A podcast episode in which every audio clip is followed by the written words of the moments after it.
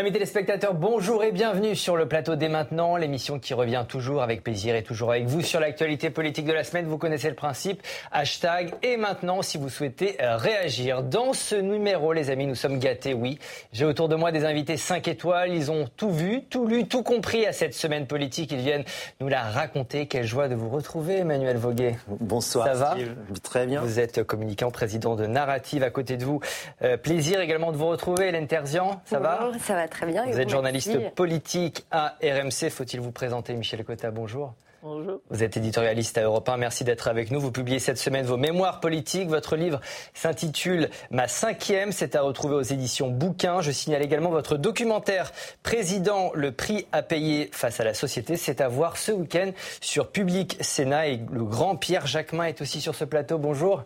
Bonjour, le si grand Steve. Rédacteur en chef à Politis, le dernier numéro euh, de la revue s'intitule Le mythe du juge euh, rouge. Dans cette euh, émission, on se demandera si l'on est en train d'assister à la chute de la maison Mélenchon, alors qu'une de ses proches est dans le viseur de la justice. On verra si Laurent Wauquiez est vraiment l'homme de la situation à droite, lui qui a décidé de sortir du bois cette semaine. On reviendra sur les solutions du gouvernement après les émeutes de cet été et sur le chaos politique qui touche actuellement nos amis américains. Mais d'abord, Merci, Président Larcher. Un anniversaire, oui, celui de la constitution de la Ve République. Elle a eu 65 ans cette semaine, peut-être large de prendre sa retraite, diront certains. En tout cas, mercredi, Emmanuel Macron a célébré cet anniversaire en proposant de faire évoluer certains dispositifs. Il a notamment relancé le débat sur l'utilisation du référendum. Écoutez. On ne révise pas la Constitution sous le coup de l'émotion pour répondre à des modes ou pour la beauté du geste. Il existe encore des domaines importants pour la vie de la nation qui échappe au champ de l'article 11 de notre Constitution. Et je souhaite que nous puissions trouver collectivement les moyens de mener à son terme ce chantier, en lien étroit avec les présidents de nos assemblées. Mais disons-le avec clarté, étendre le champ du référendum ne peut permettre et ne saurait permettre de se soustraire aux règles de l'état de droit, comme je l'ai rappelé. De même, la souveraineté populaire peut également s'exprimer directement à l'issue d'un référendum d'initiative partagée. Pierre, la Ve République a fait son temps. Oui, je pense que y a, nos institutions sont euh, obsolètes. On le voit euh, quasiment euh, quotidiennement à travers le jeu institutionnel. Je ne sais pas s'il faut changer de régime. Il faut, à mon avis, considérablement retravailler, repenser nos institutions. Je pense qu'aujourd'hui, euh, c'est un sentiment personnel. En tout cas, je, je, je crois que l'élection au suffrage universel direct du président de la République me paraît obsolète. Je vois que la question de la démocratie est quand même une préoccupation majeure des Français. L'une des dernières crises, euh, celle des Gilets jaunes, l'a largement euh, démontré avec cette revendication qui était celle du référendum d'initiative citoyenne. Euh, je crois que l'absence de représentativité des Français dans nos chambres parlementaires pose question et donc doit nous interroger sur le mode de fonctionnement démocratique pour plus de démocratie dans notre pays. je parlais du Parlement, mais je parlais en termes de démocratie sociale, on voit bien qu'aujourd'hui, euh, le rôle des, euh, euh, des, des, syndicats, le rôle des élus locaux, enfin, tout ça n'est pas véritablement associé au jeu démocratique. Donc je pense que oui, il faut revoir fondamentalement, mais on ne peut pas se servir de la Constitution pour des arrangements politiques tels que Emmanuel Macron semble vouloir. Michel a pris beaucoup de notes pendant votre prise de parole. il, faut, il faut la réviser, cette constitution. Vous l'avez bien connue, évidemment. Vous sortez un bouquin consacré à la cinquième. Je pense qu'elle a résisté à beaucoup de choses. Euh, qu'elle a résisté notamment à l'alternance. Euh, je ne pense pas qu'il faille la changer, je pense qu'il faut peut-être l'aménager, et notamment en ouvrant sans doute euh, les référendums, la possibilité de référendum pour les questions de société. Et, aussi peut-être, mais ça je suis plus sceptique là-dessus, parce que mmh. tout dépend des modalités on peut faire un, référendum d'initiative populaire, mais s'il y a une personne qui décide, c'est pas possible. Euh, s'il y en a 10 millions, c'est trop. Euh, donc le problème est dans les modalités. Donc moi, je me méfie de la façon dont les choses vont être présentées et dont mhm. elles vont sortir de cette grande discussion dans laquelle personne n'est d'accord. Hein. Mhm. Euh, pourquoi Emmanuel Macron fait cette sortie maintenant? Il a un intérêt politique à le faire, Emmanuel Macron. Euh, il a essayé à deux reprises de le faire, ça n'a pas marché. Euh, été 2018, on est dans l'affaire Benalla. Euh, l'année d'après, ça n'a pas marché non plus. Il a un intérêt politique. On est dans un contexte de majorité relative. Il doit donner des gages aux oppositions. Alors, en voulant élargir les critères pour recourir au, référendum, c'est une façon de séduire la droite et l'extrême droite qui aimeraient que ce soit ouvert à l'immigration. Mmh. en ouvrant également, en facilitant le, le recours au RIP, au référendum d'initiative partagée et en inscrivant l'IVG dans la Constitution, c'est une façon de séduire la gauche. Il sait aussi qu'il y a une des aspirations démocratiques de la part des Français. Les Gilets jaunes, c'était une façon de dire on a besoin d'être représenté. C'est une façon de répondre aux, émeutes aussi euh, connues euh, qui, ont eu lieu mhm. fin juin et début juillet. Maintenant, est-ce que les oppositions vont lui faire ce cadeau à Emmanuel Macron euh, de pouvoir réviser la Constitution? Ce, que, ce, que, dit votre voisine, je vais vous paraphraser, c'est que c'est un on est presque dans la manœuvre politique. Enfin, il y, a une arrière-pensée politique derrière ça. La sortie du contexte, le monde où on vit. Alors, euh, tout d'abord, moi je pense que pour célébrer les 65 ans de la, Ve République, il convient de ne pas commencer par dire pour la célébrer, changeons-la. Voilà. Ça, c'est le premier point. Le second point, c'est que euh, vous avez raison, il essaye de, de rassembler tout le monde, ce qu'il n'a jamais réussi à faire, et d'être finalement dans le vent. Mais le problème, c'est qu'à force de vouloir être dans le vent, il risque d'avoir un destin de feuille morte, le président de la République, parce qu'il n'a aucune majorité pour faire un truc comme ça. Personne ne lui fera ce cadeau. Il a une majorité relative. Quand on change la Constitution, il faut qu'il y ait une bonne raison pour le faire. Il faut être dans une position de force quand même euh, politique, ce qui n'est pas son cas.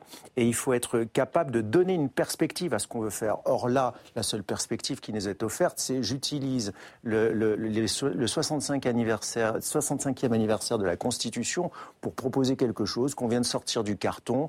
Euh, pendant les, après la crise des Gilets jaunes, effectivement, il y a eu une demande pour un référendum, euh, pour un mhm. référendum élargi.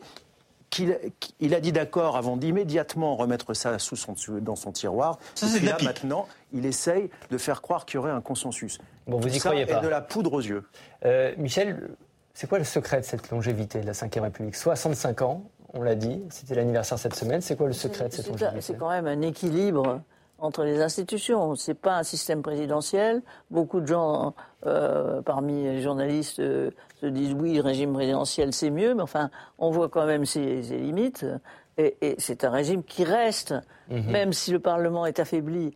Mais au fond, il est plus affaibli par euh, la qualité de ces hommes et de ces femmes que par sa fonction elle-même.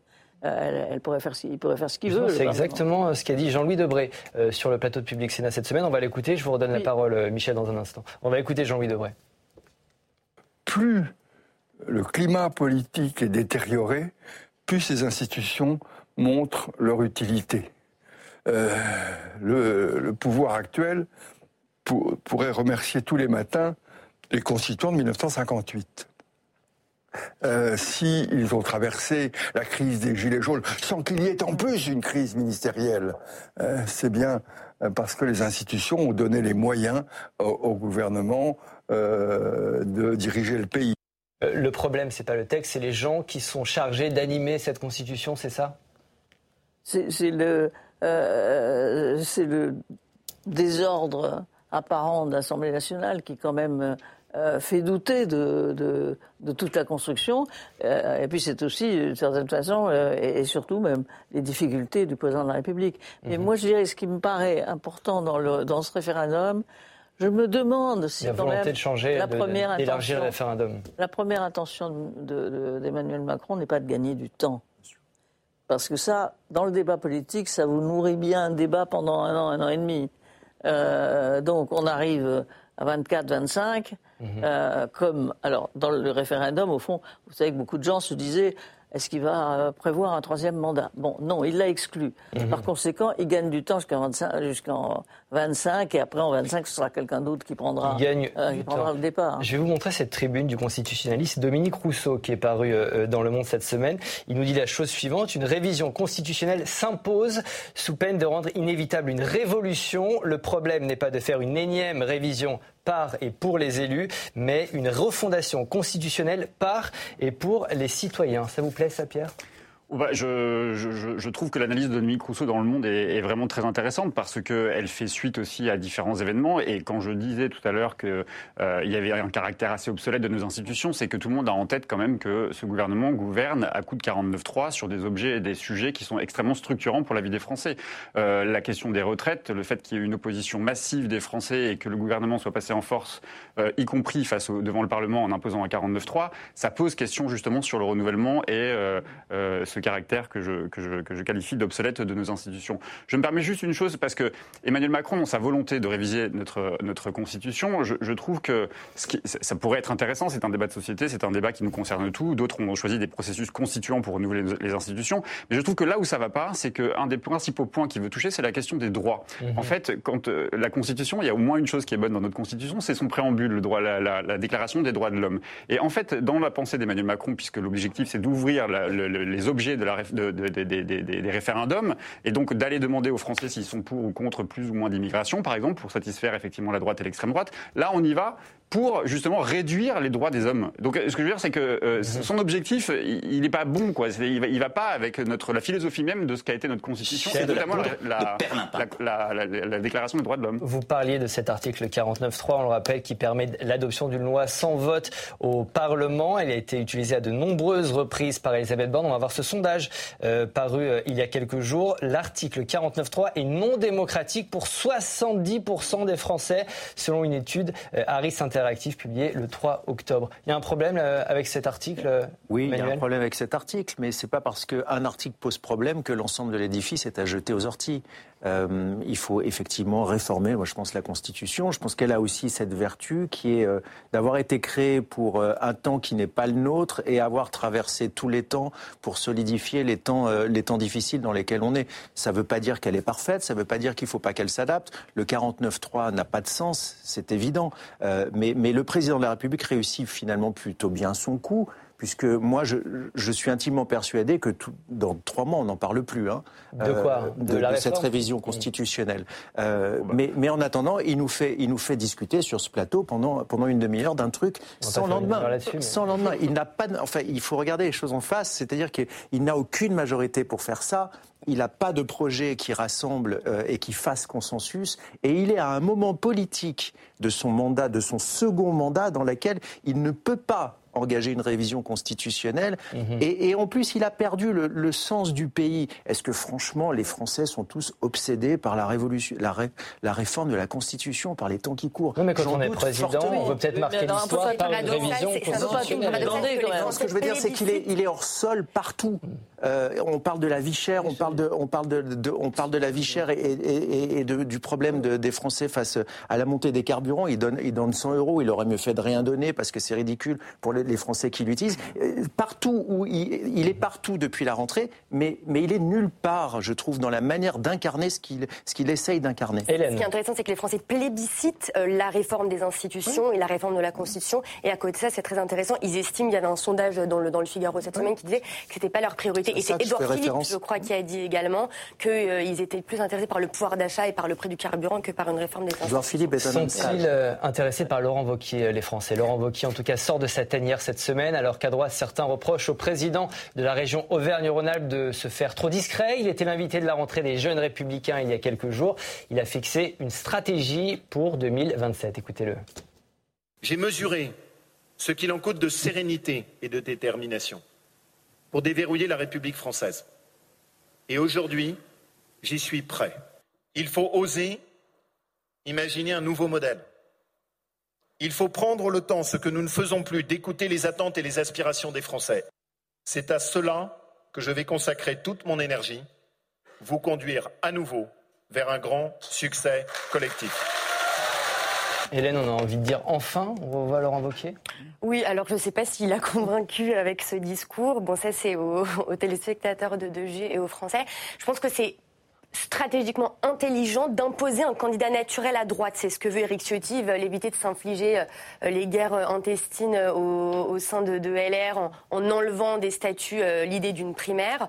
On a vu ce que ça a donné aux deux dernières présidentielles. Bon, il y a eu Fillon, c'est particulier, et surtout les 4,8% de, de, Valérie Pécresse. Maintenant, Laurent Wauquiez, donc, ok, candidat naturel. On voit le discours, je ne sais pas si ça embarque les foules. Ensuite, il a cette stratégie de silence médiatique. Je ne sais pas si ça marche non plus. Euh, il veut euh, capitaliser sur cette image de président de région, mhm. euh, les, régions heureuses, les territoires heureux. Je ne sais pas si ça marche. Dans les sondages, en tout cas, c'est pas le cas. Et surtout, il, a des, il y a des candidats en embuscade. Il y a un certain David Lisnard qui est, le maire de derrière, le maire de Cannes, président de l'AMF, certes pas très connu du grand public, mais qui inaugure un QG à Paris, qui a quelques soutiens. Mhm. Et, et, il n'est pas très bien placé, Laurent Wauquiez, pour l'instant, dans les sondages. Il y a des Edouard Philippe, même des Bruno Le Maire, Gérald Darmanin, Xavier Bertrand, qui prennent la il vous, il vous embarque, euh, Laurent Wauquiez, cher Emmanuel bah, Mon avis personnel a peu d'importance dans l'histoire, mais je, pense qu'il sort surtout parce qu'il comprend qu'il est en train de prendre un retard qui ne se rattrape pas. Et comme disait euh, celui qui l'a féministe, quand on prend le toboggan, quand on commence à descendre, on ne remonte pas. Le problème, c'est qu'il part du... Il Nicolas Sarkozy. Pour pas le nommer. Euh, il part du principe que... le, il est parti du principe que le silence crée l'attente. Le problème, c'est qu'il n'est ni attendu ni désiré, mis à part par Éric Ciotti et sa bande. Et, la présidence d'Éric Ciotti menait à ça. Il a été mis là pour ça, avec comme seul objectif de faire la place à Laurent Wauquiez. Sauf que bah, l'attente, elle a accouché euh, d'un désamour. Personne n'attend euh, Laurent Wauquiez. L'arrivée en politique fracassante de, euh, de M. Zemmour réduit l'espace de cette droite rance qu'il incarne, qui divise les Français, qui les monte les uns contre les autres. Mais il a en revanche, et ça je le, je le reconnais, un talent incroyable pour dire aux gens ce qu'ils ont envie d'entendre. Euh, certains, aux Républicains, disent que quand on serre la main de Laurent Wauquiez, après, il faut recompter ses doigts. Euh, donc, euh, donc il est capable de tout, finalement, et même de renverser la table. Qui sert ce retour, ce comeback de, de M. Wauquiez D'abord, vous me posez la question de savoir qui était le candidat, s'il était le candidat naturel de la droite. Laurent Wauquiez n'est pas le candidat naturel de la droite. Le candidat naturel de la droite, il s'appelle euh, Édouard Philippe, il s'appelle Gérald Darmanin, il s'appelle Gabriel Attal, il s'appelle euh, Bruno Le Maire. Le, candidat naturel de la droite, c'est un macroniste. C'est ce qui va se jouer. Et par ailleurs, le parti pris euh, qui est celui aujourd'hui des Républicains, c'est-à-dire la reconstruction presque idéologique des Républicains, ne me paraît pas du tout s'inscrire dans l'histoire de ce qu'a été euh, le RPR, puis l'UMP, et aujourd'hui les Républicains. Ils ont cette stratégie. Tous ceux qui émergent aujourd'hui chez les Républicains, que ce soit M. Ciotti, que ce soit M. Vauquier, que ce soit M. Lisnart aussi aujourd'hui, ont un parti pris qui cherche à aller prendre des voix à l'extrême droite. Mais dans l'histoire de France, que ce soit la gauche ou que ce soit la droite quand elle a couru après l'extrême droite, c'est toujours l'extrême droite qui a, qui a gagné. Donc la stratégie qui est celle des Républicains ne me paraît pas la bonne. Je, je pense que les Républicains auraient voulu se réinscrire dans une droite sociale, reprendre le créneau peut-être d'assumer ce qu'a été le gaullisme, puis le chiracisme, etc., sans doute, ils auraient pu réémerger dans l'espace politique. Mais là, en faisant ce qu'ils font, je pense que la droite est soluble dans le macronisme. Et d'ailleurs, ce qui se passe au Sénat, on le voit, euh, les positions des sénateurs de droite n'est pas celle des, députés euh, de droite, et qu'il euh, y a sans doute au Sénat un Macron compatible, un, macronisme compatible avec la droite des Républicains. On a l'impression que beaucoup revendiquent cet héritage du RPR. Est-ce que Laurent Wauquiez est l'héritier du RPR historique, Michel? Pas, pas, franchement. Je vous rappelle quand même les conditions de son départ, il n'y a pas tellement longtemps. il était quand même à la tête de des Républicains, il a été obligé d'en partir. Ça, c'est le premier point. Deuxième point, moi, je me méfie toujours des gens qui vous disent qu'il faut prendre les choses de très haut, surtout regardons d'en haut, ne nous laissons pas enliser. Euh, moi, ça me fait peur parce que ça recouvre le plus souvent un vide, euh, de, peut-être pas de, la pensée dans le cas de Wauquiez, je ne dirais pas ça, mais un vide de l'action en tout cas. Quand on a dit qu'on est en haut, oui, ben on y reste. Et puis, euh, je trouve, en effet, sur la stratégie, je, ne comprends rien à la stratégie des Républicains. Je, ne comprends rien. Euh, d'abord, un, euh, ils sont un petit nombre, mais en plus ils se divisent. Déjà, c'est. Euh, ensuite, ils pensent que c'est eux qui vont récupérer les voix, les voix du Front, du Rassemblement national et les voix les plus extrémistes. Mhm. Or, ils sont trop petits pour les récupérer. Et en revanche, ils continuent à penser que ceux qui un jour ont contribué à l'action d'Emmanuel Macron sont tous est également à rejeter. Bah, alors je ne vois pas avec qui faire une unité, et en tout cas, euh, la seule unité que je vois, c'est avec Marine Le Pen. Nicolas Sarkozy s'est exprimé cette semaine sur le retour euh, de, Laurent Wauquiez. Il lui a apporté un soutien, un soutien plutôt modéré, mais un soutien quand même, écoutez-le. Il a été mon ministre pendant cinq ans. C'est un garçon très talentueux, avec qui j'ai des liens d'amitié. Et je préfère quand il parle que quand il se tait. Parce que je ne crois pas, pour prendre une image sportive, moi qui aime tellement de sport, qu'on gagne Roland Garros en jouant petit bras. J'ai dit tout le bien que je pensais de Monsieur euh, Gérald Darmanin, mhm. que j'aime beaucoup. Après, il y a un peloton, et on verra dans la montée de l'Alpe d'Huez, c'est-à-dire quand on s'approchera de la présidentielle, celui qui va se détacher. Nicolas Sarkozy qui soutient donc euh, euh, Laurent Wauquiez. Ça vaut quoi le soutien de, de Sarko? Rien. Rien, mais pour. Euh, enfin, je, ne dis pas ça pour être insultant avec l'ancien président. Je, je, vous dis ça. Mentez. Mais vous, un peu aussi parfois. Euh, je dis ça simplement parce que euh, ce qui a fait les grandes heures du, du RPR, c'était effectivement un corpus d'idées qui faisait consensus. Et c'était surtout parce que la droite républicaine a besoin de ça, d'un leadership. Jacques Chirac a été ce leader, Nicolas Sarkozy à sa façon a été ce leader. Euh, et, depuis, mhm. il n'y a plus aucun leadership. Euh, la question, c'est qui peut incarner ce leadership? La droite, elle doit se rassembler derrière des idées, mais elle doit se rassembler derrière un chef. Et il n'y a plus de chef. Euh, eh ben, faisons, une primaire, faisons, une primaire, mais, non, on a bien vu où ça menait. Vous savez, un chef, quelle est la définition d'un leader? Ça n'est pas celui qui s'impose, c'est celui qu'on choisit là où on ne pourrait pas aller seul mais personne n'est capable. Dans le texte, hein, c'est du Nicolas Sarkozy. Ah non non non non non, non ça c'est pas du Nicolas Sarkozy dans le test. Nicolas Sarkozy, il s'impose. Euh, c'est ce qui est totalement justement l'inverse de ce que je viens de raconter. Euh, mais non non non non, ce que je veux dire c'est que Personne n'est capable aujourd'hui de dire aux républicains je vais vous emmener là où vous n'êtes pas capable d'aller. Pour une raison simple, c'est que vous parliez de stratégie, Pierre, mais euh, derrière la stratégie, il faut qu'il y ait un corpus d'idées. Or, moi, le corpus d'idées des républicains, je ne l'ai pas compris, je ne le vois pas. la seule chose qui les rassemble. Et en plus, il est totalement paradoxal, parce que ce que disait Nicolas Sarkozy quand il dit je préfère un, Laurent Wauquiez quand il parle plutôt que quand il se tait, il pointe aussi l'idée que quand même M. Wauquiez était totalement absent du débat sur les retraites, quand même. et ça lui est reproché, parce que. Euh, enfin philosophiquement, la droite des Républicains était totalement d'accord avec la seule réforme, chose qui rassemble aujourd'hui les Républicains, c'est leur désaccord. Ils sont d'accord sur rien. Euh, la question, c'est est-ce que euh, un, homme comme euh, Édouard Philippe peut incarner au-delà des Républicains? Il y a plus que 30 ou 40 000 adhérents, c'est-à-dire rien. Est-ce que Édouard Philippe, par exemple, peut incarner cette droite sociale, cette droite gaulliste qui a une perspective? Car là, la perspective de Laurent Wauquiez, c'est simplement d'être président de la République. L'affrontement qui vient. On dirait, c'est un peu le François Bayrou de, des Républicains aujourd'hui, qui veut simplement être président. L'affrontement qui vient, c'est Laurent Wauquiez, Édouard Philippe à droite, c'est ça? Ah bah, Je pense que pour l'instant, Édouard Philippe est en tout cas en pole position et loin devant Laurent Wauquiez. Mhm. Euh, il a beau euh, avoir été le Premier ministre d'Emmanuel Macron, Édouard Philippe, je pense qu'aujourd'hui, c'est celui qui est le mieux positionné, c'était vous Pierre qui le disiez, mhm. euh, pour, pour rassembler macronistes et, et LR. Évidemment, bien sûr. Ceux qui sont derrière, je pense au Xavier Bertrand, au David Lisnard, ils sont là en embuscade, mais ils sont encore loin derrière. Il y, il y a du travail à faire. Michel, les primaires, vous en pensez quoi? Ah, euh, alors là, vraiment, si on veut, euh, s'ils veulent continuer euh, dans la, décomposition de la politique, on ne fait pas mieux. on, s'est aperçu quand même de ce que ça donnait les primaires. Je ne vois pas au bout de combien de temps on comprendra que les primaires, c'est catastrophique. Bon, c'est catastrophique parce que les gens ne se, ne raccommodent jamais. On l'a vu au Parti socialiste, on l'a vu plus récemment chez les Républicains. Bon, ça, ça marche jamais. Alors, s'ils sont pas capables de se mettre avant sur une, une personnalité et de l'imposer aux Français avant de se déchirer devant les caméras de télévision, franchement, ils sont pour rien. Est-on en train d'assister à la chute de la maison Mélenchon? C'est un autre thème. Cette semaine, en tout cas, plusieurs enquêtes journalistiques mettent en lumière Sophia Chikirou, députée insoumise de Paris. Il s'agit d'une très proche de l'ex-candidat à la présidentielle. Il lui est notamment reproché un management brutal avec ses équipes. Elle est aussi soupçonnée par la justice d'avoir surfacturé certaines prestations lors de la campagne de 2017. Du côté de la France insoumise, un mot d'ordre, circuler, il n'y a rien à voir. Les rémunérations de Sophia Chikiro, elles sont publiques. Elles sont publiques. Donc j'invite les journalistes qui font ce travail à aller sur le site de la haute autorité de la transparence et de la vie publique. J'ai bien compris, avec beaucoup de sexisme d'ailleurs, euh, qu'on essaye de dénoncer, comme on l'a fait à Mathilde Panot, comme on l'a fait à, à, Rachel Keke, on essaye de, de dénoncer euh, des femmes qui ont euh, un caractère, qui ont une influence très importante dans la France insoumise. Je trouvais ça assez Pour odieux. vous, c'est du sexisme? Oui, oui, il y a du sexisme. Hélène, il y a un malaise à la France insoumise Ah bah clairement, il y a un malaise à la France insoumise.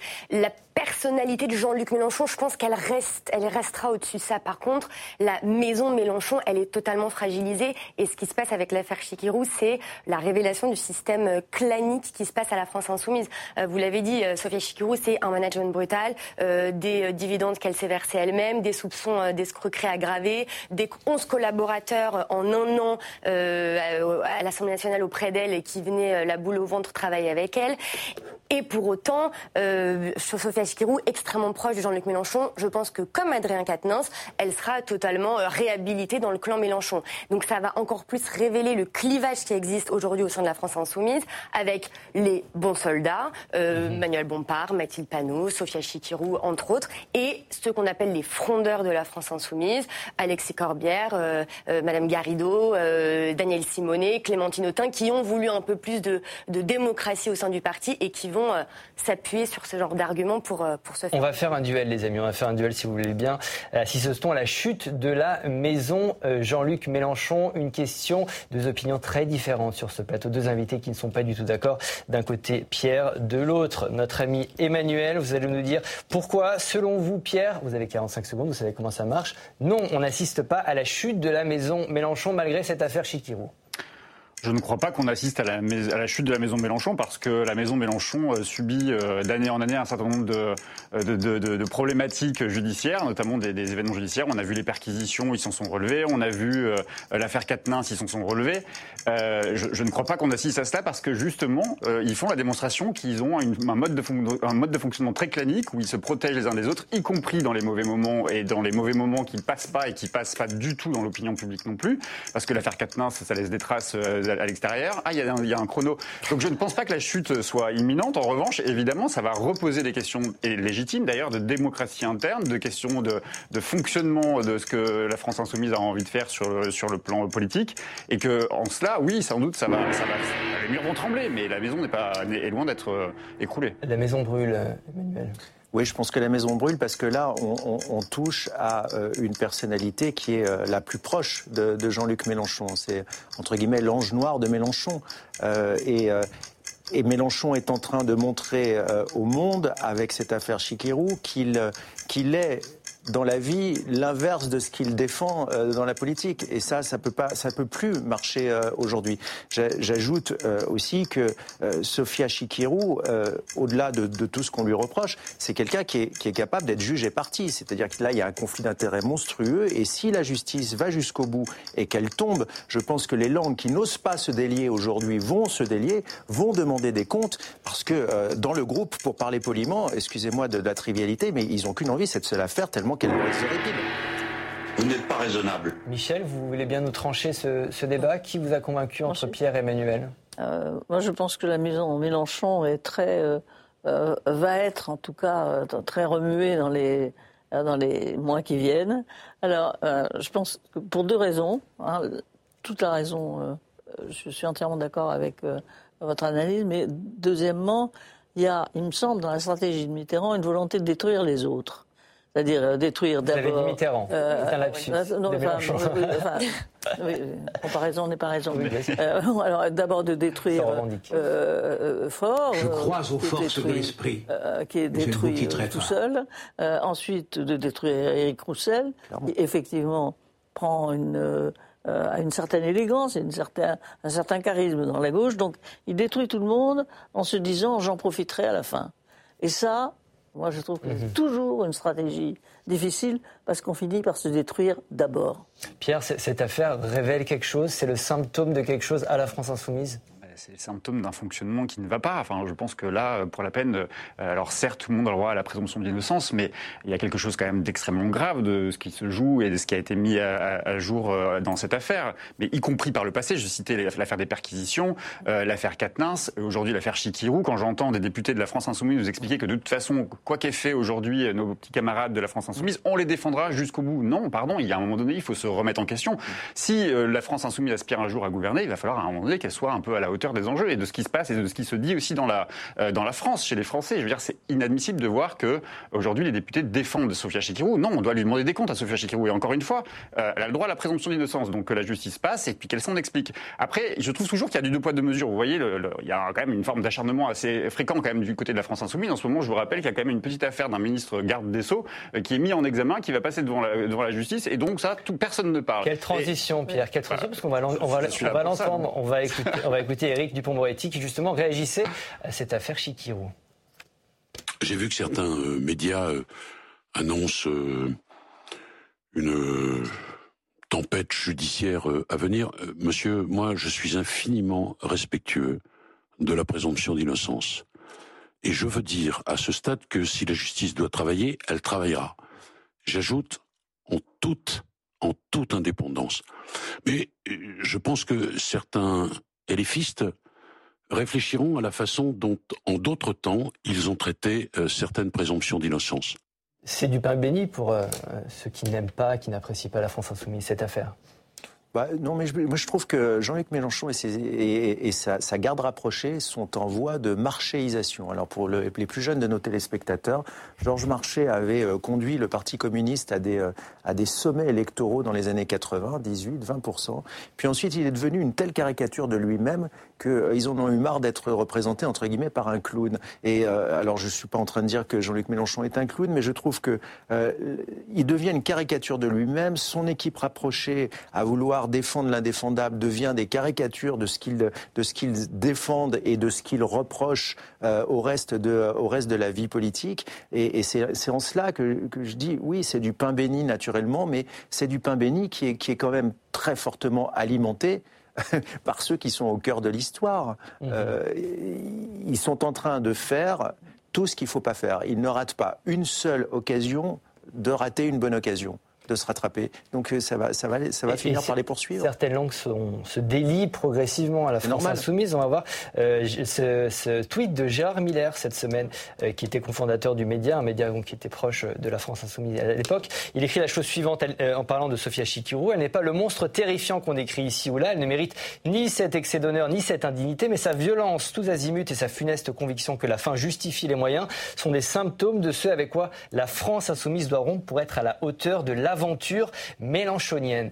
Euh, on voit, il y a très peu de gens qui acceptent de parler actuellement à la France insoumise. Pourquoi, Hélène parce que c'est, on, en revient toujours au système clanique. Si on lève la voix, on est évincé des. C'est à ce point, c'est à ce point-là. Bah, les frondeurs, les hautains, les Garrido, les Corbières ont été euh, quasiment évincés de toutes les instances dirigeantes. Alors que bon, par panneau, euh, c'est la méritocratie au, sein du parti. Ils élèvent pas la voix parce qu'ils ont peur de, de pas, de pas. Mais c'est des élus de la nation. Ce sont des élus de la nation. Ils ont peur à ce point euh, d'un chef éventuel de parti qui s'expriment. C'est c'est finalement aussi plus facilement leurs alliés de la Nupes. Ceux qui avaient un doute sur euh, encore l'existence de la NUPES. Je pense que là, on est quasiment sûr qu'elle est euh, morte et enterrée, la NUPES. Ça a commencé avec Chikirou qui fait une comparaison entre euh, Roussel et, un collaborationniste. Et, et, et, avec Dorieux, exactement. Et là, et, je pense qu'aujourd'hui, les alliés de la NUPES ne vont plus gêner pour, pour dénoncer mm. la façon dont la France insoumise agit. Et, la NUPES... la, NUPES, j'ai l'impression qu'on l'annonce morte toutes les semaines. Il y a une personne, pardonnez-moi, qui s'est exprimée mm. Publiquement au sein de la France Insoumise, euh, c'est une élue qui avait elle-même officiellement s'est exprimée au moment de l'affaire Quatennens. C'est Madame euh, euh, Pascal Borde, je crois, j'oublie son nom. Mais mais ils sont très peu, ils veulent pas. Et d'ailleurs, dans le documentaire de complément d'enquête qui a été diffusé cette semaine, il y a des offs qui ont été qui ont été diffusés et mis à l'antenne et, et, certains disaient aux journalistes vous m'assurez vraiment que que vous ne dites pas que, que je vous ai dit ça. Vous parlez de la députée LFI Pascal Martin. Martin.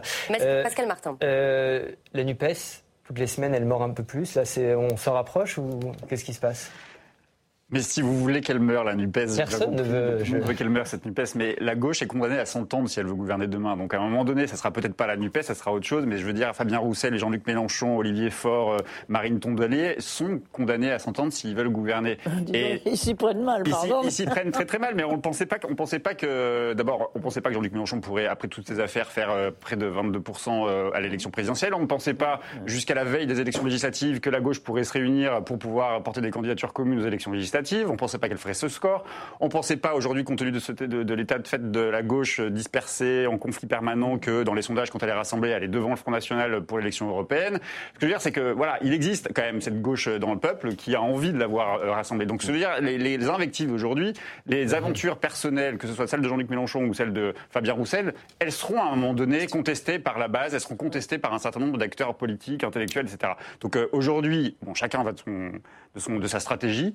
Euh, je pense que demain, tout ça a vocation à se rassembler. Donc oui, elle va pas très bien la NUPES aujourd'hui. Demain, elle se repensera, elle se renouvellera nécessairement. Euh, un éternel optimiste. Oui, il faut. Michel. Mais non, il y, a un personnage Mélenchon. Euh, donc c'est vrai qu'il euh, échappe un peu et qu'il peut échapper à, nos analyses. Parce que, mais quand même, moi je trouve qu'il est solidaire finalement des deux combats qui représentent quand même la gauche. C'est-à-dire, un, combat sur les femmes, Adrien Quantenez, quand même embêtant. Hein. Et, le combat sur l'argent mm. et sur la prévarication, euh, c'est Sophia Chikirou. Mm.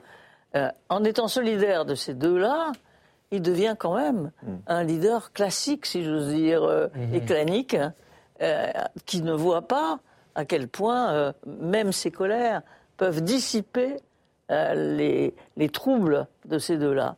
Alors, en, plus, quand on parle de, de, de clown, moi je ne peux pas parler de clown, mais enfin son, son attitude maintenant, euh, qui est quand même exaspérée, donc exaspérante, mhm. est, à mon avis, joue, à mon avis, contre lui, même si, par certains côtés, en effet, il est assez unique dans son genre. A-t-on tiré tous les enseignements des émeutes de l'été dernier? Au mois de juillet, la France a connu les plus graves émeutes urbaines de son histoire contemporaine. L'éruption de violence qui a suivi la mort de Naël, abattu à bout portant par un policier, avait provoqué la stupéfaction de la classe politique. Cette semaine, le gouvernement a réuni un CNR, un Conseil national de la refondation, pour établir un diagnostic de la situation. Quelques jours plus tôt, Emmanuel Macron a annoncé le déploiement de 238 nouvelles brigades de gendarmerie sur tout le territoire. C'est le début du commencement de la réponse de l'exécutif en la matière. Écoutez Emmanuel Macron. Ces émeutes sont intervenues. Je dirais que la première réponse, elle a été donnée claire et fort par nos forces de sécurité, notre justice. Ça s'est stoppé en quelques jours parce que vous avez eu 45 000 forces de sécurité intérieure, ce qui était inédit sur le terrain. Vous avez eu des milliers d'interpellations, 4 000, et que vous avez eu euh, plus de 1000 comparaisons immédiates. Il faut en effet consolider la réponse régalienne dans la durée, mais c'est derrière un problème qui est beaucoup plus compliqué. Bon, les émeutes euh, ont lieu cet été. Pourquoi les réponses tardent autant à venir, Hélène? Alors, je pense que ils ont fait le constat, le gouvernement. On peut quand même leur donner ce gage-là. Le profil très jeune des émeutiers, la difficulté de certaines familles, notamment monoparentales, à exercer, leur, autorité. La question des réseaux sociaux. Ça, le constat, il a été fait. L'urgence a été gérée. Euh, déploiement des forces de l'ordre, euh, 4000 interpellations pendant les émeutes, euh, et, euh, Gérald Darmanin et Éric Dupont-Moretti en première ligne. L'ordre républicain a été rétabli. Maintenant, le constat a été fait, les réponses n'arrivent pas. Et certains maires qui étaient euh, cette semaine au, CNR émeute au Conseil national de la refondation me disait au téléphone parce que je faisais un, papier là-dessus pour pour RMC me disait allez on va pas euh, tergiverser 50 euh, ans on, a le profil il y a des sociologues qui travaillent dessus maintenant on attend des réponses. Certains maires disent on a des problématiques de logement on a des problématiques en termes de relations population police. Le diagnostic est fait on a besoin de réponses et, et pour l'instant on, nous dit que c'est fin octobre que euh, la Première ministre va donner des réponses concrètes à ce CNR, elles sont toujours extrêmement attendues. Alors le profil des condamnés euh, par la, justice suite à, ces émeutes, vous en parliez Hélène, euh, les condamnés type, entre guillemets, ce sont des hommes, 80% des mises en cause, 23 ans en moyenne, 79%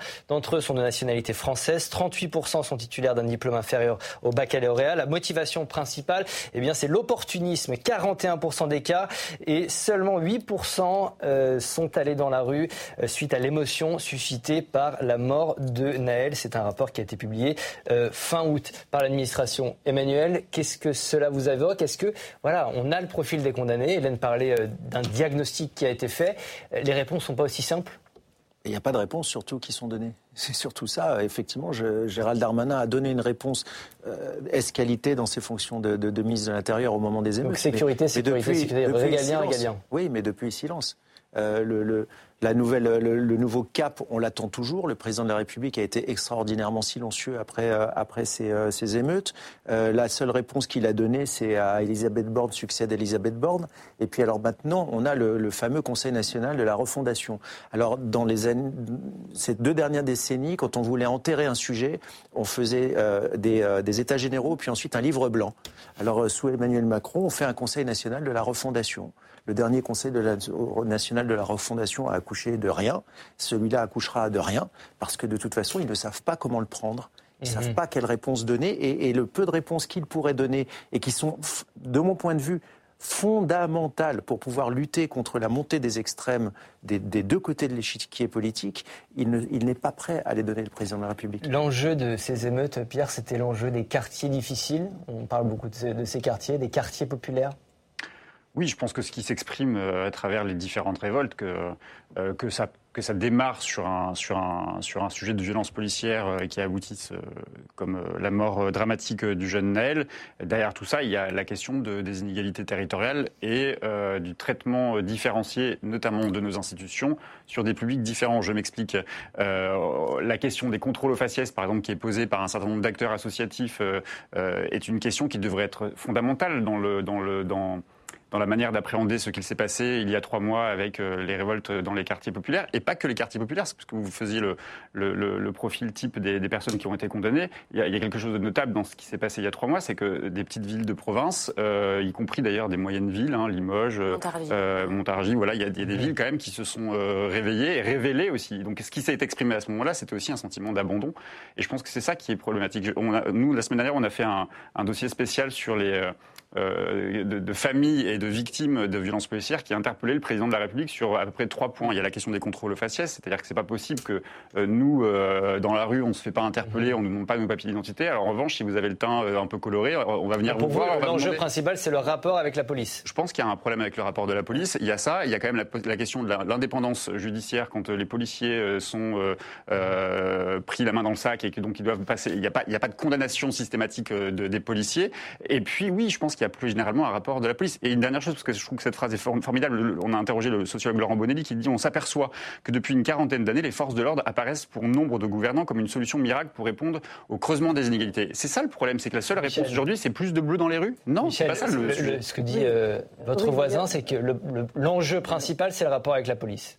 Moi, d'abord, je pense que c'est un enjeu, mais il y a quand même un énorme paradoxe. D'abord, il y a quand même 80 ou 75% des Français euh, qui trouvent que la police fait son boulot, quand même, c'est important, euh, plus de deux tiers. Euh, deuxièmement, il y a un, paradoxe qui est plus on déclenche d'émeutes, et par prétexte, hein, on est d'accord, on ne voit pas exactement quand commence, hein, pour ça que c'est tellement difficile à, déceler, mmh. et que on ne voit pas quand et ce qui déclenche une émeute de ce genre. Mais euh, il est évident que à ce moment-là, les Français demandent plus de sécurité. Mhm. Donc tout ce qui est insécurité euh, manifeste favorise effectivement un pouvoir autoritaire et plutôt mhm. à droite. Donc il me semble que le grand, euh, le grand danger, il est là, c'est-à-dire à aboutir à autre chose que ce qu'on voulait, mais mhm. qui, ne, à mon avis, renforcera plutôt le pouvoir de la police. Emmanuel, sur la police. moi, j'ai du mal, je vais peut-être pas être très populaire en disant ça, mais j'ai du mal à, accepter l'idée qu'on parle de euh, qu'est-ce qu'ils ont voulu dire. Ils n'ont rien voulu dire du tout. Euh, je veux dire, au bout de 48 heures, on n'était plus dans Naël, on était dans du vandalisme pour faire du shopping sur les Champs-Élysées. Il faut regarder les choses comme, comme elles sont. Donc là, euh, je suis désolé, l'inégalité territoriale, c'est de la poudre aux yeux. La question, là, c'est pas la police. La question, c'est qu'il y a des gens qui se comportent comme des voyous, qui font du, vandalisme touristique et, et, chopinien. Euh, et, la réponse, elle doit être à la hauteur. dans un état de droit, on ne s'exprime pas comme ça. C'est pas une expression. Voilà. Et je pense que euh, à, laisser l'idée qu'on euh, on a le droit de se comporter comme ça et qu'ensuite il faut ouvrir un débat sur euh, l'attitude de la police, on est, mais, mais, pardon, mais complètement à côté de la plaque. C'est ma, ma, ma, conviction profonde. Pierre vous répond. Mais oui, parce que bon, je, je comprends, je comprends votre analyse. Je, ah, c'est pas juste analyse, on, a montré, on a montré les chiffres avec euh, voilà l'opportunisme. L'opportunisme, j'ai entendu Michel, vous, vous, parliez de prétexte.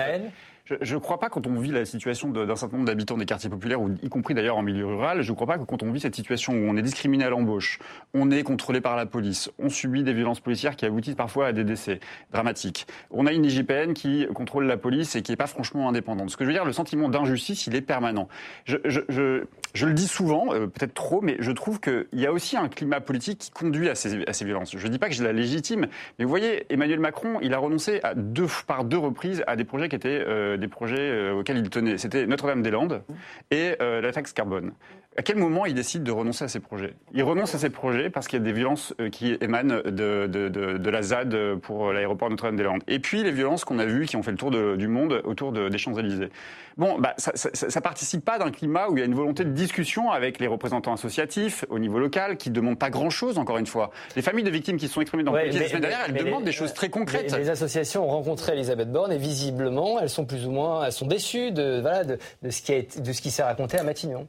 Clairement, le CNRME a été vécu comme une forme de thérapie collective, euh, énième thérapie collective. Alors, il y avait, pourtant, c'était assez euh, euh ambitieux. On avait 8, 7 ou 8 ministres, on avait une dizaine de maires touchés particulièrement par les violences urbaines, il y avait des représentants d'élus locaux, il y avait des sociologues, mmh. euh, voilà. Et il y avait également des représentants syndicaux, euh, des représentants syndicaux.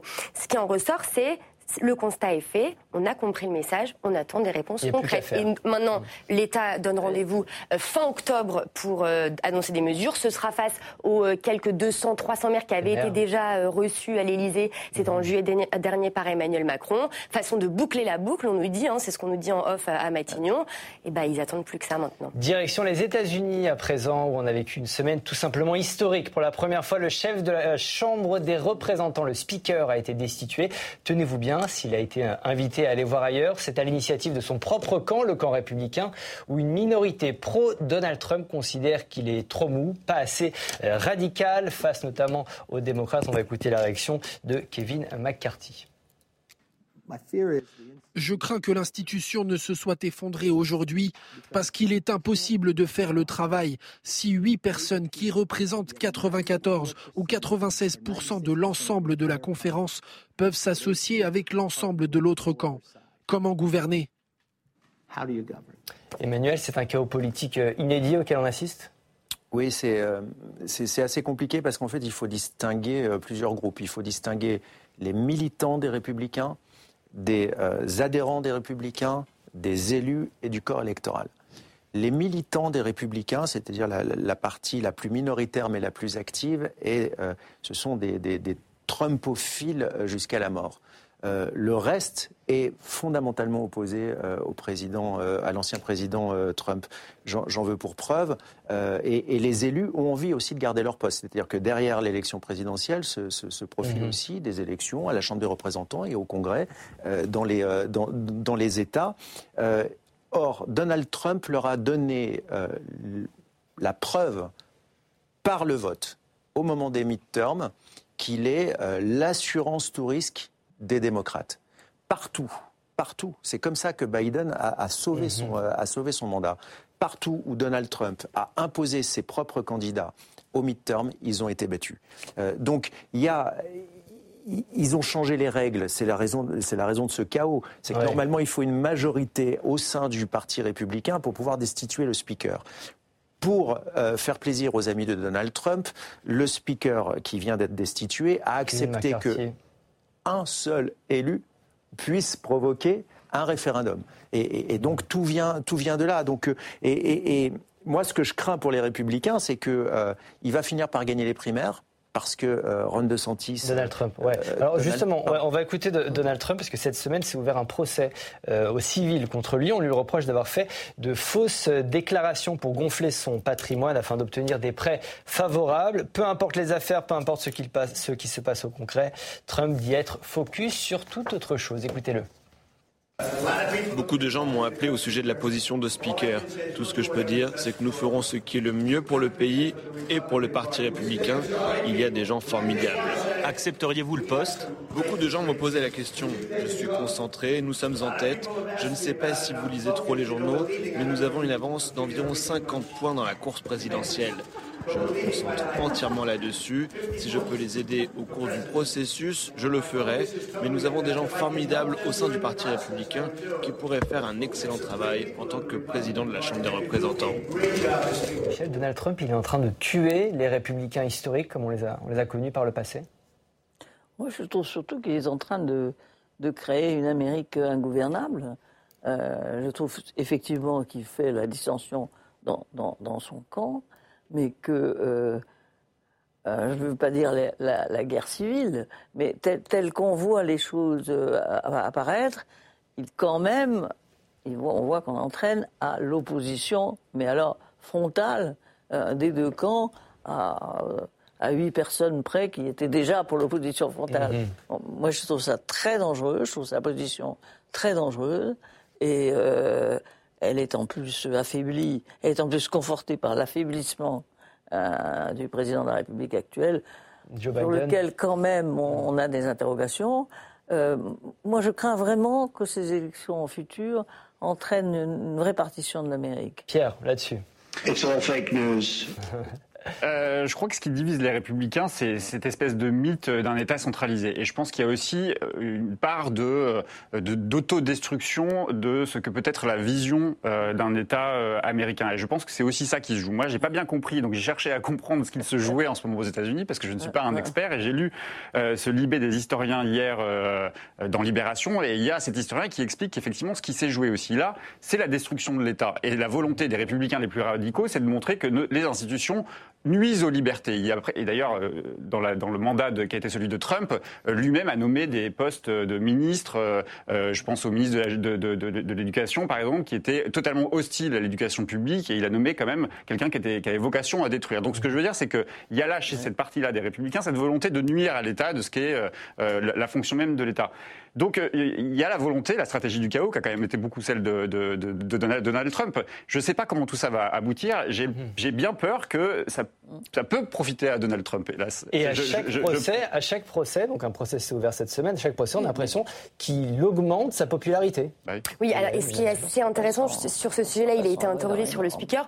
Euh, lui qui est quand même, euh, qui est presque diligente, hein, qui est euh, le dirigeant de ce, groupe de huit frondeurs au sein de la Chambre des représentants, il s'est exprimé en disant euh, au lieu d'avoir euh, ces guerres euh, intestines, il vaut mieux combattre la gauche radicale. Bon, il fait soit il prend soi-disant un peu de hauteur. En réalité, effectivement, je pense que ce, chaos le sert. Il est même question que peut-être il pourrait prendre la place de Kevin McCarthy à, la, à, la, Chambre des représentants. Bon, ça, ça interroge. Ce qui est aussi important à souligner, je pense que c'est cette crise des républicains, donc qui est nationale aux États-Unis, a la même un impact international parce mmh. qu'on a même euh, l'Ukraine qui s'inquiète de ne pas avoir euh, une aide supplémentaire. parce qu'elle est conditionnée par euh, ce budget qui est encore en cours de discussion avec cette crise. Donc je pense que le retentissement est assez important. D'habitude, les amis, vous le savez, on termine l'émission par un top flop, mais c'est une semaine un peu particulière à Public Sénat. On a appris la disparition de Jean-Pierre Alcabache à l'âge de 86 ans. Il était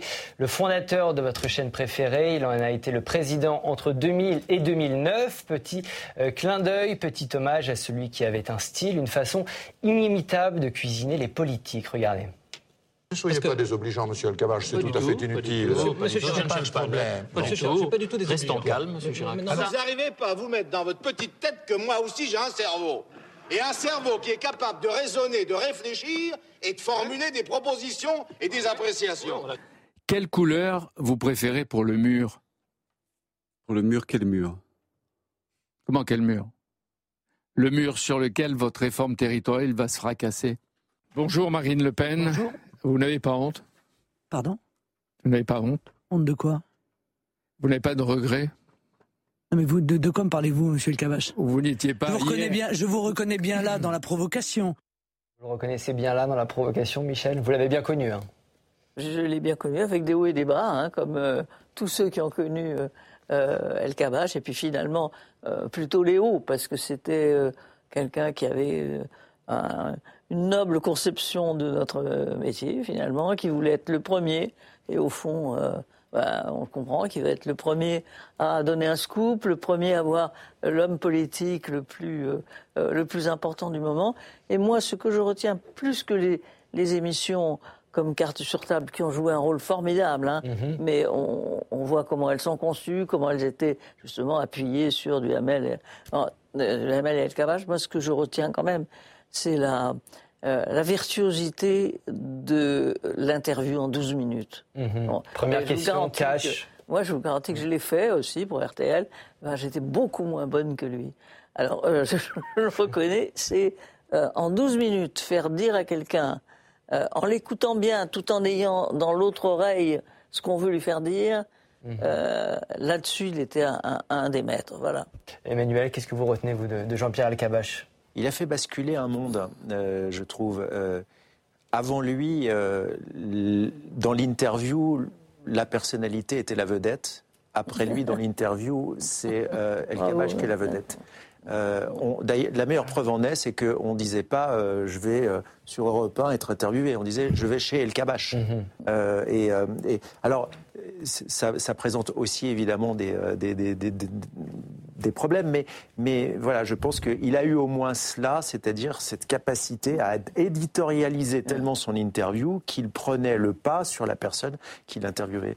Pierre, il vous a inspiré? Bah, on rêve tous, en tant que journaliste, d'avoir une carrière d'intervieweur comme euh, El Kabbach. Je- je- je- je- je- J'espère que je je terminerai pas ma carrière politique, euh, pardon, médiatique, pardon, euh, journalistique. euh, politique, c'est un, oui, un. euh, Je vous assure que non. Euh, journalistique, Ah, ne euh, jamais, comme ne il sait comme il l'a fait. Oh non, s'il vous plaît. pas- Mais euh, euh, mais je, trouve qu'il y a quelque chose de notable. Moi, je, ma génération connaît El Kabbach par euh, effectivement les, les images que, vous- que- que vous diffusez, Euh, un punchliner euh, extraordinaire. Je, je trouve qu'il a bénéficié d'un moment que moi, en tant que journaliste, je lui envie, cette espèce de rareté Mm. de la parole politique. Oui.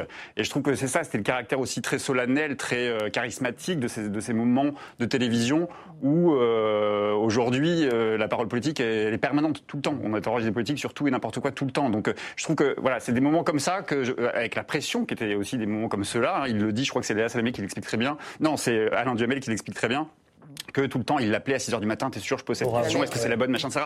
Et il a fait émer- émerger aussi une génération de, de journalistes. Donc je trouve que c'est- aussi euh, Notamment, peut-être. Hélène, je sais pas. Alors moi, moi le, le- le regard que j'ai sur Jean-Pierre Elkabbach, c'est euh, moi jeune journaliste arrivant à Europe 1 en à l'été 2016 parce que j'y ai travaillé avant d'être à RMC et euh, c'était encore la grand-messe de Jean-Pierre Elkabbach et j'ai exactement le sentiment dont vous parlez, ce sentiment de c'est l'interview d'Elkabbach, il a qui demain? Et on imaginait entre nous presque euh, quelle, quelle allait être sa première question, euh, le vous n'avez pas honte, le mur, on l'imitait entre nous et euh, c'est un mythe Jean-Pierre Elkabbach donc oui forcément moi c'est un, un intervieweur politique qui m'a qui, qui m'a toujours inspiré et puis euh, et puis on- on- j'ai fait euh, j'ai appelé certaines personnalités politiques euh, suite à ODC de Jean-Pierre Elkabbach pour pour RMC pour faire des réactions et puis le truc qui revient c'est bah en fait il nous faisait dire ce qu'on n'avait pas envie de dire Et c'est ça le, talent d'un grand intervieweur. Merci beaucoup, euh, Président Larcher. C'est la fin de cette émission. Merci à tous les quatre. Merci d'avoir participé. Salut à vous derrière votre écran. Me dit dans l'oreillette que vous êtes de plus en plus nombreux à nous suivre. Merci à vous. Je vous rappelle que vous pouvez retrouver cette émission en replay sur notre plateforme publicsena.fr. On se retrouve la semaine prochaine, même jour, même heure et même endroit. Bye bye.